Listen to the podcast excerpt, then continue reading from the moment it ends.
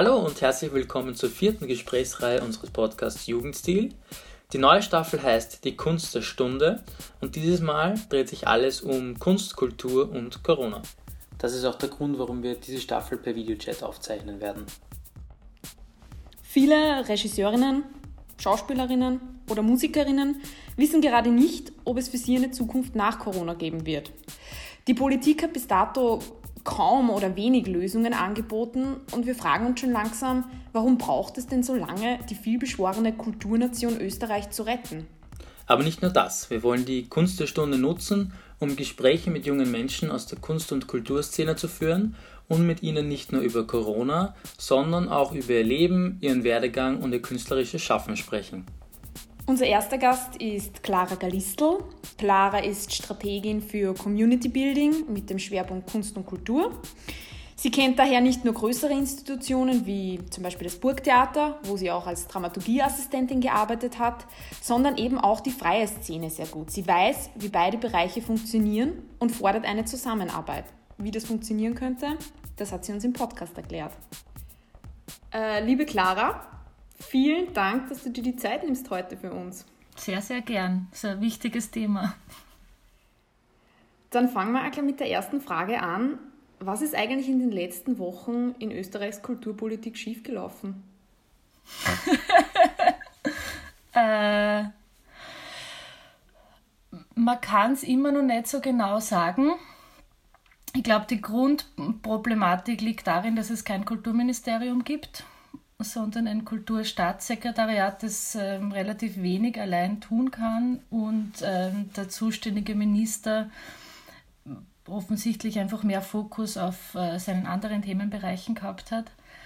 Ähm, was grundsätzlich schiefgelaufen ist, ist eigentlich ein Ergebnis von den Problemen, die es seit Jahren gibt im Kunst- und Kulturbereich, jetzt in der Kunst- und Kulturpolitik. Ähm, nämlich dass es sehr schlechte Sichtbarkeit von der Vielfalt der Kunst- und Kulturschaffenden in Österreich gibt ähm, und dass so ein, ein, grundsätzliches Interesse an dem Feld ähm, nicht wirklich vorhanden ist.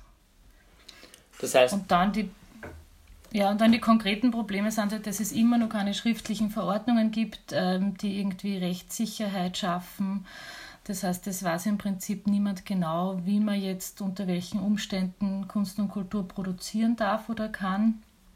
Mhm. Ähm, es ist wirklich schwierig, den Überblick zu behalten. Das heißt, du glaubst, es sind noch grundsätzliche strukturelle Probleme in der Branche, die halt jetzt mehr zutage treten in der Krise? Auf jeden Fall. Also ähm, ich habe gestern den Kulturmontag gesehen, da ist es wieder sehr viel um das Burgtheater und die Salzburger Festspiele gegangen. Ähm, natürlich sind das auch Leidtragende von der Covid-19-Krise und ihren ähm, Beschränkungen, die damit einhergehen. Aber es gibt natürlich irrsinnig viele Menschen, die wirklich, äh, also denen einfach das Geld jetzt ausgeht. Ich kenne Leute, die ihre Miete nicht mehr zahlen können. Ähm, ganz viele, die ähm, im Theaterbereich arbeiten, die ähm, Regiehospitantinnen, ähm, Assistentinnen sind, in der freien Szene sind. Ähm, habe jetzt letztens wieder Geschichte gehört von Leuten, die ihre Wohnungen aufgegeben haben und zu ihren Eltern heimgezogen sind, weil die meisten von denen einfach auch keine Unterstützung bekommen. Die sind sowieso immer am Ende der Nahrungskette und in der Krise vergisst man voll auf sie. Es gibt ja derzeit viele Branchen, die ganz stark betroffen sind, Gastronomie zum Beispiel. Warum glaubst du, ist gerade in der Kulturbranche die Kritik so laut geworden in den letzten Wochen, dass sogar die, die Staatssekretärin zurücktreten musste? Ich glaube, dass ein, einerseits äh, Kunst- und Kulturschaffende, äh, also qua ihrer Tätigkeit gewohnt sind, Kritik laut zu üben und Formen und Worte dafür zu finden. Andererseits ähm, haben Branchen wie die Gastronomie ähm, sehr starke Lobbys, die in den Hintergründen der politischen Gesellschaft arbeiten können. Das heißt, da muss jetzt im Normalfall nicht ein einzelner Gastwirt sie irgendwie groß aufbudeln, mhm. weil ähm, Harald Mara wird es schon richten. Und ähm, aber wieso glaubst du, dass das in der Kunst, oder wieso ist es in der Kunst nicht, dass da irgendwie eine größere Lobby oder stärkere Lobby dahinter steht? für den Einzelnen, für die Einzelne? Also ich glaube, dass die IG Kultur zum Beispiel und die IG Freie Theater, ähm, die jetzt mehr so meinen Bereich betreffen, aus dem Theater kommen, die, die, die setzen sich schon gescheit ein, aber es ist mhm. auf allgemein politischer Ebene einfach wenig Interesse für Kunst und Kultur da. Also ich habe beim Gernot Blümel, der jetzt eben der vorhergehende Kulturminister war, nicht das Gefühl gehabt, dass er irgendwie in großen Kontakt tritt mit den Kunst- und Kulturschaffenden. Das ist jetzt bei der Andrea Mayer sicher anders. Ähm, aber ganz grundsätzlich muss man einfach sagen, dass äh, zwar immer wieder betont wird, dass Österreich das Kulturland ist und ähm, man weiß ja auch, dass, ich glaube, ungefähr 9 Millionen Euro jedes Jahr reinkommen ähm, über die Kunst und Kultur, die Österreich produziert. Ähm, mhm. Ich glaube aber, dass wenig Bewusstsein in der Bevölkerung und in der Politik da ist, ähm, dass das doch eine Branche ist, die 180.000 Beschäftigte betrifft und ähm, auch wie die Branche funktioniert. Also ich habe immer wieder das Gefühl gehabt, jetzt in der Diskussion darüber, Kunst- und Kulturschaffende werden so als ähm, als Suderanten dargestellt, die irgendwie übersensibel ähm, sie da produzieren wollen in der Krise, die man jetzt irgendwie mit Nothilfen äh, abspeisen muss. Ähm, das ist aber nicht wirklich eine Wertschätzung von der, von der Branche, die da sichtbar ist. Du hast jetzt vorher schon die Andrea Meyer angesprochen, die Ulrike Lunacek als Kulturstaatssekretärin abgelöst hat. Und Andrea Meyer hat jetzt diese Woche auch einen neuen Fahrplan vorgestellt. Da gibt es jetzt einige Lockerungen, Erleichterungen wieder, hauptsächlich bezüglich den Zuschauerinnenzahlen und Outdoor-Veranstaltungen. Da ist ab Sommer doch sehr viel möglich. Dann ist auch aufgelockert worden, dieses 1 Meter Abstand zu ein Sitzplatz frei unter Maskenpflicht. Proben sollen auch wieder normal möglich sein. Also diese berühmte Kussszene dürfte man jetzt schon proben wahrscheinlich. Aber es wird immer an die Eigenverantwortung der Künstlerinnen appelliert. Was ja. hältst du von dem Fahrplan? Wird das funktionieren? ähm, ja, also erstens gelten diese Regeln wieder nur für drei Monate, äh, für Juni, ja. Juli und August. Ähm, das heißt, wenn er Martin Kuge seinen ähm, Plan fürs nächste Jahr fürs Burgtheater vorstellt, ab September, dann ist das natürlich auch ein äh, fiktiver Plan, ein Wunschplan. Ähm, das ist auch okay, denke ich mir, weil wir wissen nicht, wo das alles weiter hingeht. Ähm, du hast das eh schon angesprochen, die Eigenverantwortung. Damit habe ich tatsächlich ein bisschen ein Problem, ähm, weil ich mhm. denke mal, wenn Leute ähm, abhängig sind von, äh, von Einkommen, dann gibt es einfach ein Machtverhältnis zwischen der Person, die das Geld zahlt und der das bekommt. Ähm, und da ist Eigenverantwortung und Freiwilligkeit immer ein sehr schwieriges Thema wo es sehr viel Kommunikation äh, braucht und einen sicheren Rahmen, in dem Menschen auch sagen können, ich, ich fühle mich da aber nicht wohl und ich, ich will das nicht machen. Das ist echt ein bisschen ein Problem, ähm, weil man, glaube ich, oft vergisst, dass KünstlerInnen auch Menschen sind, die äh, vielleicht Angst haben, sich anzustecken oder so. Also es wird immer wieder ein Bild publiziert, dass so die KünstlerInnen in den Startlöchern warten, bisher nichts getan haben und jetzt endlich wieder auf die Bühne wollen. Das stimmt einerseits nicht, weil die meisten haben ja jetzt nichts getan. Also es gibt sehr viele Dinge, die jetzt auch im Internet waren. Es ist ja sehr viel hinter den Kulissen auch passiert. Ähm, und andererseits verstehe ich persönlich die Angst, sich anzustecken, sehr. Vor allem bei eben Theaterschaffenden, ähm, weil man also man kann nicht gleichzeitig äh, emotional auf der Bühne eine Szene spielen und, und im Hinterkopf behalten, ähm, stecke ich mir jetzt eh nicht an. Also das finde ich ist eine sehr schwierige Situation, wo es glaube ich nicht damit getan ist, einfach zu sagen Eigenverantwortung, sondern da müssen dann echt auch, weiß ich nicht, äh, mehr Sicherheitskonzepte von den KulturmanagerInnen kommen, die die MitarbeiterInnen in einer gewissen Sicherheit behalten. Wobei ich mir denke, wenn, wenn im Endeffekt alles vorgeschrieben werden müsste, wären die Künstlerinnen und Künstler wahrscheinlich auch nicht zufrieden. Ich glaube, das war auch dann Thema in der, in der Pressekonferenz diese Woche, dass da es auch um künstlerische Freiheit geht natürlich. Voll, voll. Ähm, ich, ich glaube, ein Problem, das da eher sichtbar wird, ist, ähm, wie viel Vertrauen quasi innerhalb von den, ähm, den ab, sagen wir, arbeitenden Gruppen ist. Weil es wird schon ähm, sehr viel mit Druck gearbeitet. Es gibt natürlich auch sehr viel Angst und Konkurrenzdruck, äh, Jobs zu verlieren. Und ähm, das war schon vor Corona so, dass dann KünstlerInnen oft Dinge getan haben, die ihnen eigentlich nicht so angenehm waren, aus Angst, den Job zu verlieren. Ja. Und wenn jetzt Martin Kuscher sagt, er hat gestern im Kulturmontag gesagt, er lässt sich als Künstler nicht von, von keinem Virus und von keiner Regierung irgendwas sagen, ähm, das schreckt mich immer ein bisschen, weil ich mir denke, ist dann wirklich die, äh, also ist dann genug Sensibilität da, in der KünstlerInnen frei ihre, ihre Ängste äußern können? Ist dann genug Zeit da, dem Raum zu geben und darüber zu sprechen und Lösungen zu finden? Ängste beziehen sich sicher auch auf die finanzielle Absicherung. Das ist schon kurz angesprochen, dass, dass äh, große finanzielle Probleme natürlich vorhanden sind derzeit. Und das war aber in der Pressekonferenz diese Woche kaum Thema. Ich glaube, ganz am Schluss hat eine Journalistin nachgefragt. Abgesehen davon war das nicht wirklich Thema.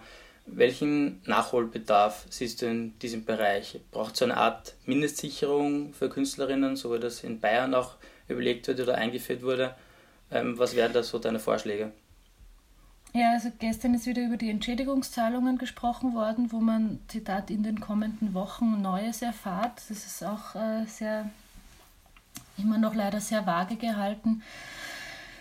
Ich glaube tatsächlich, dass es jetzt eine gute Zeit wäre, das bedingungslose Grundeinkommen einzuführen, dass nämlich kein, äh, kein Almosen ist für arme Menschen, sondern dass einfach quasi eine Gesellschaft neu denkt, indem wir, in der wir unseren Reichtum so verteilen, dass jeder mal ein grundlegendes Einkommen hat. Ähm, ich habe jetzt vorher kurz durchgelesen, wie es die Schweiz macht. Da gibt's, äh, wurde immer wieder gesagt, dass es das jetzt gibt. Ähm, das ist aber auch äh, definitiv ein, ein Notgeld, also dass Menschen in Notlagen bekommen und auch nur für eine bestimmte Zeit. Und ähm, bei, diesen, äh, bei diesen Notgeldern ist oft das Problem, dass es nur für hauptberuflich tätige KünstlerInnen ist.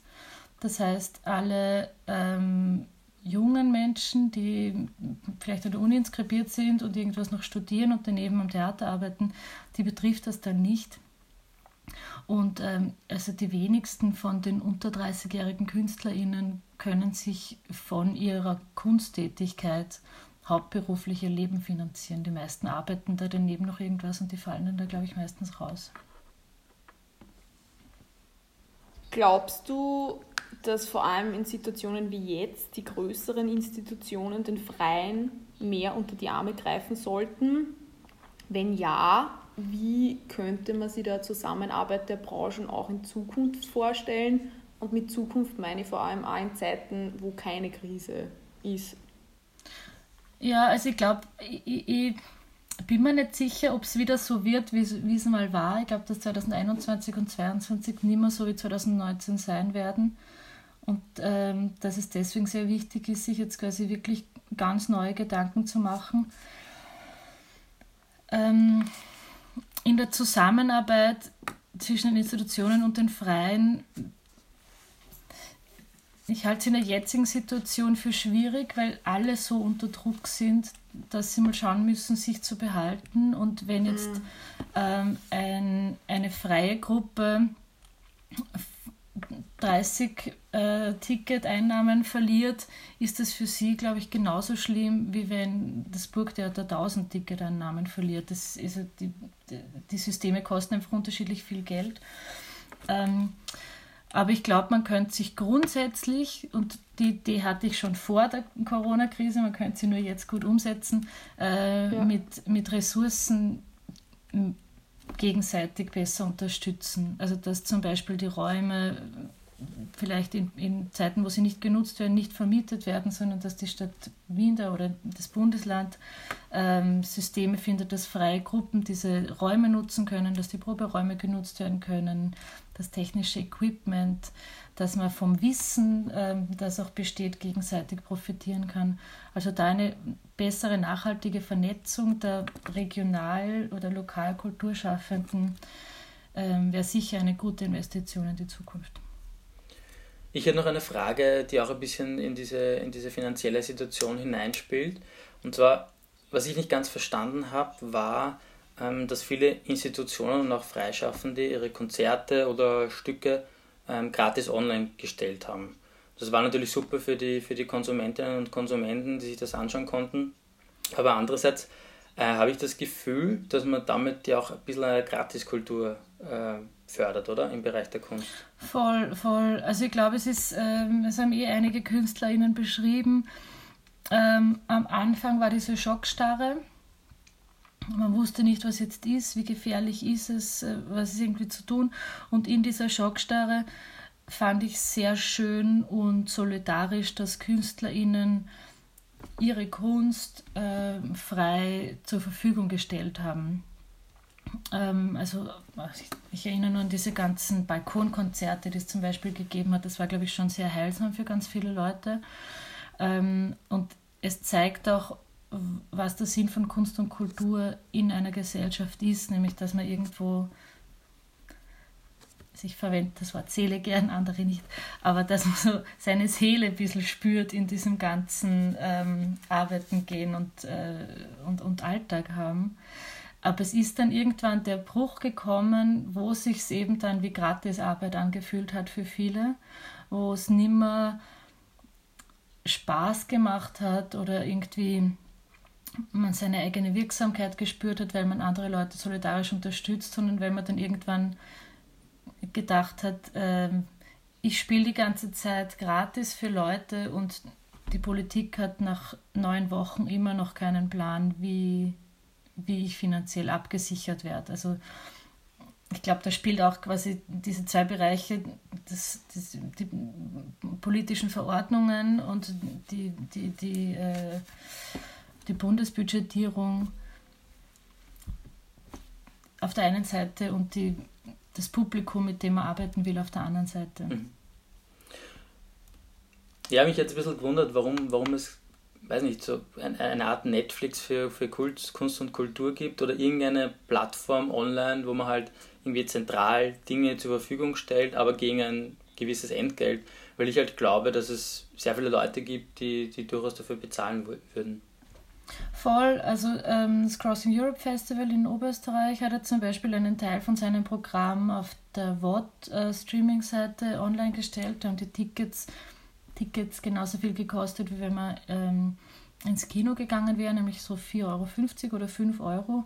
Und das hat, ähm, glaube ich, ganz gut funktioniert. Also ich weiß von vielen Leuten, die sonst ins Festival gegangen wären, sich, die sich ähm, dann die Filme so angeschaut haben. Es hat von der Stadt Wien eine Initiative relativ schnell gegeben äh, mit dem Rabenhoftheater. Abgesagt, angesagt hat es geheißen, wo ähm, die KünstlerInnen, die aufgetreten sind, Honorare erhalten haben. Das ist auf W24 gezeigt worden. Ähm, da war für mich ein bisschen uneinsichtig, wieso das am Rabenhof stattfindet, wieso der Thomas Kratzer das, das kuratiert. Ähm, also das waren viele so offene Fragen. Ähm, dann hat auch ähm, der ORF auf seiner Homepage so einen Kultur-Jetzt-Button, ähm, wo man dann auf eine Seite kommt, wo eben viele unterschiedliche Kunst- und Kulturformate drinnen sind. Ich glaube, dass es für Theater natürlich einfach ein anderes Problem ist, wie jetzt für Konzerte, die man leichter mal übertragen kann. Im Konzerthaus haben auch KünstlerInnen relativ früh, glaube ich, ähm, allein auf der Bühne gespielt ähm, oder zu zweit mit Sicherheitsabstand und das wurde übertragen und sowas kann man ja ganz schön machen. Ähm, was man da auch sieht äh, beim Thema Streaming ist, die Investitionen, die vorher getan oder nicht getan wurden, zahlen sich dann halt aus in der Krise, wie es immer ist. Ähm, das, das National Theatre in London äh, streamt jede Woche ein neues Stück, das aufbereitet worden ist in Kooperation, glaube ich, mit Sky Culture. Ähm, mhm. Das sind tolle Aufnahmen. Ähm, da habe ich mir jetzt schon mehrere äh, dreieinhalb Stunden Stücke angeschaut und es war wirklich fesselnd und spannend. Und ähm, da habe ich dann mit Leuten auf Twitter drüber geschrieben, während wir es angeschaut haben. Das war dann irgendwie wirklich cool, weil dazu kommst du sonst nicht, dass du zu viert nach London fährst und dir dieses Stück mit Gillian Anderson anschaust. Aber natürlich die finanzielle Situation von den Theatern in Österreich ist nicht die, in der man jetzt große Fernsehteams in die Stücke reinlässt und dann Dinge vorproduziert, die man jetzt schön streamen könnte. Also das war jetzt alles mehr so ein dokumentarisches ähm, Herzeigen aus dem Archiv. Weil du ja vorher schon den ORF angesprochen hast und das würde mich auch noch interessieren, ähm, vor allem bezüglich deinem Kommentar im Stand-up mit, gemeinsam mit der Sarah Ostertag, wo du als die äh, Streaming-Plattform ADTVT äh, konkret ansprichst. Ähm, wie genau hättet ihr euch das vorgestellt oder wie zufrieden bist du prinzipiell mit der Zusammenarbeit zwischen ORF und Kulturbranche? Du hast es jetzt eh so stückchenweise schon angesprochen, aber ich meine da eher jetzt, so wenn du die letzten Wochen und Monate dir anschaust, wie wurden die Künstlerinnen repräsentiert, wie zum Beispiel im Kulturmontag oder Kultur heute oder wie ist es dir irgendwie aufgefallen? Ähm, ja, also ich finde diese Initiative eben das Kultur jetzt vom ORF wirklich super. Ähm, da werden auch Filme gezeigt und so, es sind so filmische Porträts über Künstlerinnen und so, das ist alles ja. sehr super. Ähm, was mir immer sehr fehlt, ist die freie Szene und sind die Kunst- und Kulturschaffenden, die, sage ich mal, in den Bundesländern oder regional ähm, arbeiten und also nicht quasi an der höchsten Spitze, die äh, für den Tourismusinteresse sorgt, sichtbar ist. Also gestern war eben wieder viel Burgtheater und, und Salzburger Festspiele. Ähm, dann habe ich mich sehr gefreut, die Yvonne Gimpel so ausführlich zu hören von der IG Kultur. Ähm, in der letzten Zeit war eben dieses Video von Lukas Residaritz sehr präsent. Ähm, da habe ich mich ehrlich gesagt ein bisschen gefragt, warum dem jetzt in der ZIP noch Airtime gegeben wird. Ähm, ist wahrscheinlich auch so ein bisschen dem, der Sensationsgeilheit im Vorwahlkampf geschuldet, weil er eben so eine klare Empfehlung ausgegeben hat, die Grüne Partei abzuwählen, das ich auch ehrlich gesagt ein bisschen am Thema vorbei fand. Ähm, am schönsten war für mich ehrlich gesagt die, diese SPÖ-Pressekonferenz, wo äh, der Niki Habian war und die Kurdwin Ayub und die Gerti Drassl und Julia Rabinovic, die so in ganz unterschiedlichen Bereichen gezeigt haben, wo die Probleme sind. Ähm, das war die Petition System, Kultur ist systemrelevant und das war so das, das erste Mal, wo ich empfand, das wird irgendwie ernst genommen, aber die SPÖ ist natürlich eine ähm, Oppositionspartei. Ähm, sonst sind sehr präsent auch Stella Rollig, die Generaldirektorin fürs Belvedere, und ähm, Marie Kreuzer ist diverse Male interviewt worden. Da finde ich schon ganz gut, dass sich da so eine Breite herstellt. Mhm. Wir haben jetzt schon sehr viel über Kulturpolitik gesprochen. Was natürlich auch ein großes Thema ist, ist, wie die Digitalisierung oder wie die Krise an sich vielleicht ähm, das künstlerische Schaffen verändert oder dass vielleicht andere Formen ähm, der Kunst ähm, mehr Gewicht bekommen. Ähm, ja, ich finde, das ist ein sehr spannendes Thema, das Thema von digitalen Dramaturgien quasi. Das eine ist, finde bemerkt man so ein bisschen eher als PR-Maßnahme, wenn jetzt Museen so nach User-Generated Content fragen, so Dinge nachzustellen oder so. Das andere sind aber äh, KünstlerInnen, die performativ arbeiten, also Theaterschaffende, die jetzt zum Teil Produktionen, die sie schon geplant haben, aber mit der Ausführung noch nicht fertig waren, umgestellt haben. Also zum Beispiel hat die Gruppe Toxic Dreams, ähm, die hat, oder na, Forst Entertainment war das, ähm, die haben eine Koproduktion mit dem Hau in Berlin gemeinsam gehabt äh, und haben das dann umgestellt auf äh, Titel And Meeting for All Also diese, diesen Aufruf von einem Zoom-Meeting, wenn man das Meeting für alle beenden möchte. Und das sind drei sehr schöne Episoden geworden, zu je 30 Minuten, die man auf YouTube anschauen kann, ähm, von, glaube ich, fünf Charakteren, die miteinander ein Zoom-Meeting haben. Und man weiß anfangs überhaupt nicht, was man sich da eigentlich anschaut und plötzlich öffnet sich so eine tiefere Wahrheit über, unser, über unsere Krisengesellschaft, die ich wirklich sehr, sehr poetisch und berührend gefunden habe. Und also ich war plötzlich wirklich Tränen in den Augen gehabt, weil ich plötzlich also einfach Kunst empfunden habe, zum ersten Mal seit Beginn der Krise.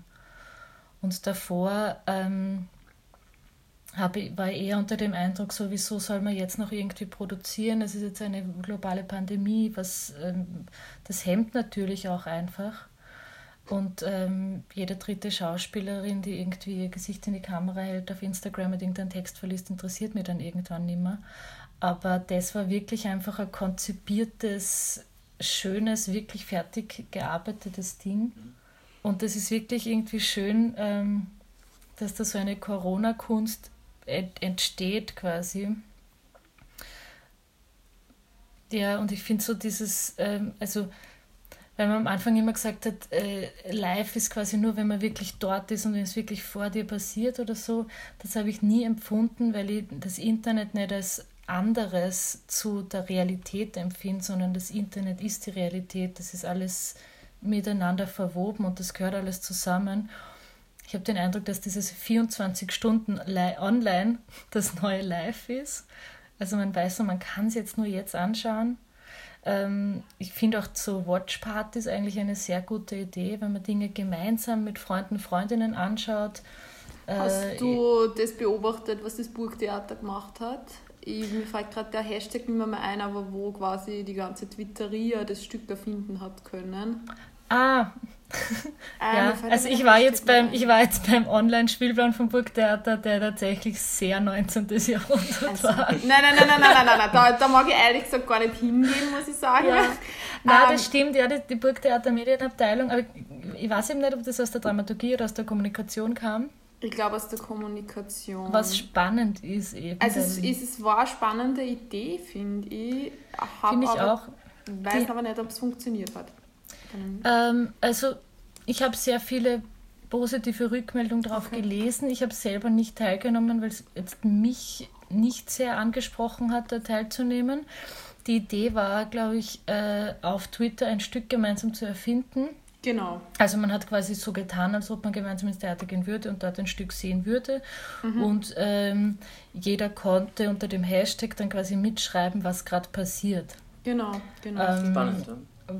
Was ja eigentlich lustig ist, weil, also ich mache das mit meinen Freundinnen oft auf Twitter, dass man irgendwie so eine Metapher erfindet und dann baut ja. man weiter und dann sagt man plötzlich, ah, wir könnten alle, äh, wenn jetzt alle Frauen in Europa äh, quasi das Land verlassen und gemeinsam hinfahren, mit, welcher, mit welchem Schiff fahren wir und wie schaut das aus und so. Ähm, ja, also das ist, glaube ich, ganz gut angekommen. Ich empfinde es aber eher als eben Kommunikationsmaßnahme und nicht als künstlerische Maßnahme. Künstlerische Maßnahme, ja. Genau. Aber grundsätzlich findest du, ist es also zu wenig, einfach Stücke, so wie sie immer schon ähm, stattgefunden haben, einfach auf online zu transferieren, sondern es ist notwendig, dass man eben diese digitalen Elemente dann noch aktiv irgendwie in, in die Stücke einbindet und sie auch nutzt, die neuen Technologien. Ja, also ich finde, man muss nicht alles partizipativ machen. Das ist bei Digitalität, glaube ich, wirklich schwer, auch weil wir nicht alle über die besten Internetverbindungen jederzeit verfügen.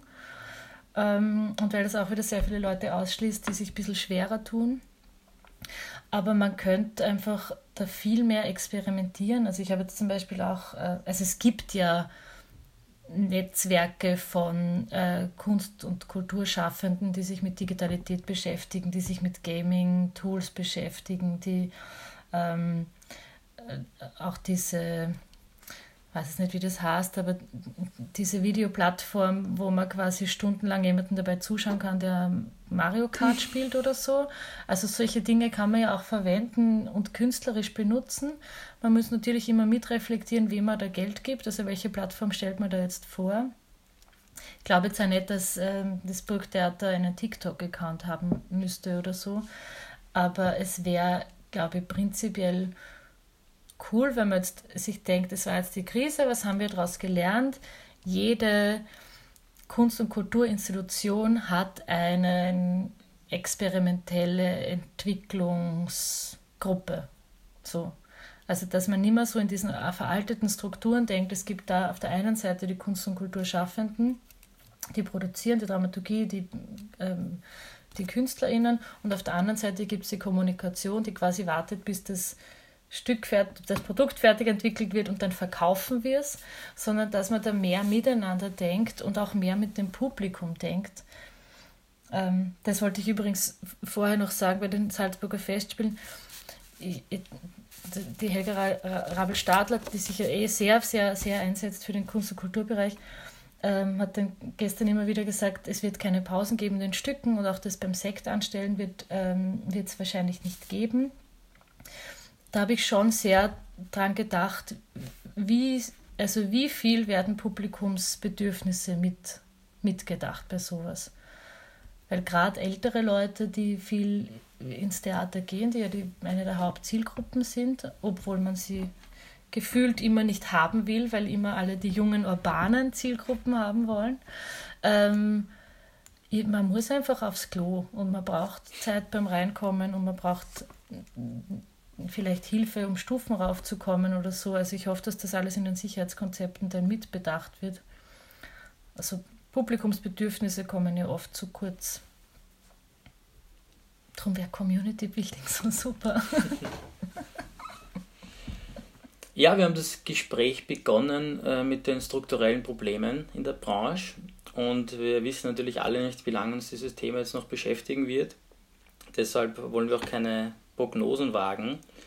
Aber wenn wir uns trotzdem die Thematik auf lange Sicht anschauen und von, diesem, von diesen strukturellen Problemen sprechen, wie glaubst du, muss ein Strukturwandel in der Branche ausschauen, damit äh, diese oder krisenähnliche Art in Zukunft besser bewältigt werden können?